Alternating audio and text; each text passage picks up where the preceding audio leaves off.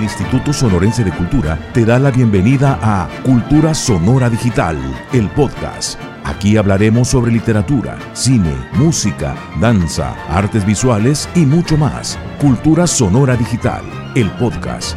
Iniciamos. Es para mí muy satisfactorio tener una nueva oportunidad para agradecer en público a este gran pueblo sonorense la manifestación de que fui objeto como jefe de la revolución y del ejército constitucionalista a mi arribo a esta ciudad. Palabras pronunciadas como parte del discurso histórico de don Venustiano Carranza en lo que era el Salón de Cabildo de Hermosillo en el año de 1913, gracias a lo cual septiembre es un mes de especial importancia en la historia del Palacio de Gobierno.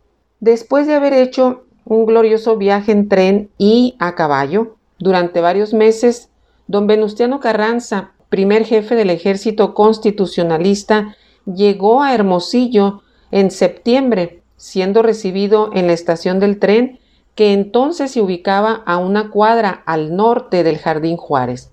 Con su pronunciamiento, el coahuilense definió lo que sería el país al triunfo de la revolución constitucionalista, convirtiéndose así la capital del estado de Sonora en la capital nacional de la legalidad de esa fecha hasta marzo de 1914. Entre música y aplausos, don Venustiano Carranza bajó del tren, acompañado por el entonces gobernador del estado, José María Maitorena, y demás personalidades de la época. La población de Hermosillo se volcó a la estación del ferrocarril para darle la bienvenida y desde ahí hasta la puerta del Palacio de Gobierno se instalaron hileras de soldados escoltando su camino. Don Venustiano, su Estado Mayor, sus ayudantes, además de una escolta de soldados y una banda de tambores y clarines, fueron hospedados en una mansión construida en 1900 por el gobernador Ramón Corral Verdugo, localizada esta por la Pedro Moreno y Boulevard Hidalgo donde hoy en día, por cierto, se encuentra un famoso local de root beer.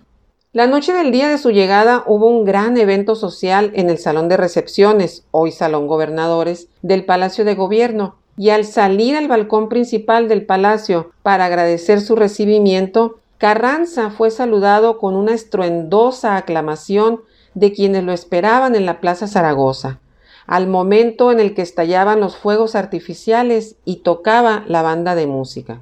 Ese día, el primer jefe le dio a México el primer mensaje revolucionario del siglo como anuncio solemne de la legislación que cambiaría su estructura política y social.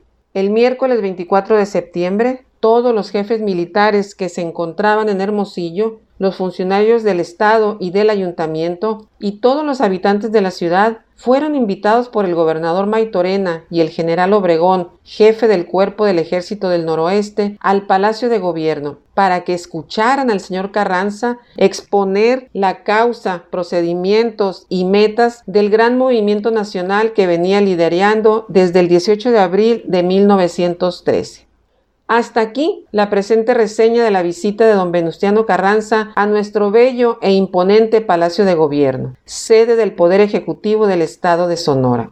Soy Almangelina y comparto con ustedes esta cápsula histórica cultural. Hasta la próxima. Cultura Sonora Digital, el podcast. Acompáñanos en el próximo encuentro con el arte y la cultura en Sonora.